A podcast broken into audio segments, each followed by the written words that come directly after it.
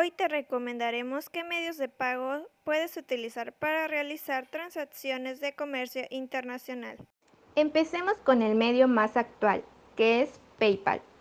Este nos da una ventaja al encontrarse en 200 países y se pueden hacer transacciones en 25 monedas diferentes, aunque este es usado mayormente en marketplace o en tiendas en línea, porque es seguro, gratuito, rápido y cómodo.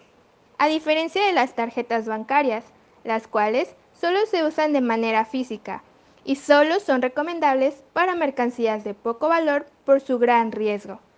En el cheque, aunque su trámite es sencillo, su costo es nulo y se emite a las leyes del país importador, no se recomienda a menos que exista un alto grado de confianza entre los involucrados. Sin embargo, este documento se ha perfeccionado en el giro bancario, en el cual el cobro es más rápido y garantiza su no falsificación. Por medio de transferencias bancarias pueden surgir más problemas, pues se tratan de medios electrónicos, lo cual incrementa los riesgos. En cambio, la orden de pago es segura siempre y cuando exista confianza entre el exportador y el importador.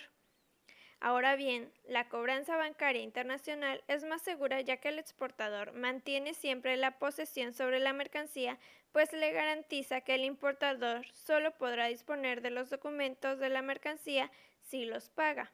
Sin embargo, el medio de pago más seguro es la carta de crédito, ya que protege al vendedor al garantizarle el pago siempre y cuando cumpla con los términos y condiciones acordados, así como el comprador, quien puede poner en pausa la carta de crédito si el vendedor no envía las mercancías.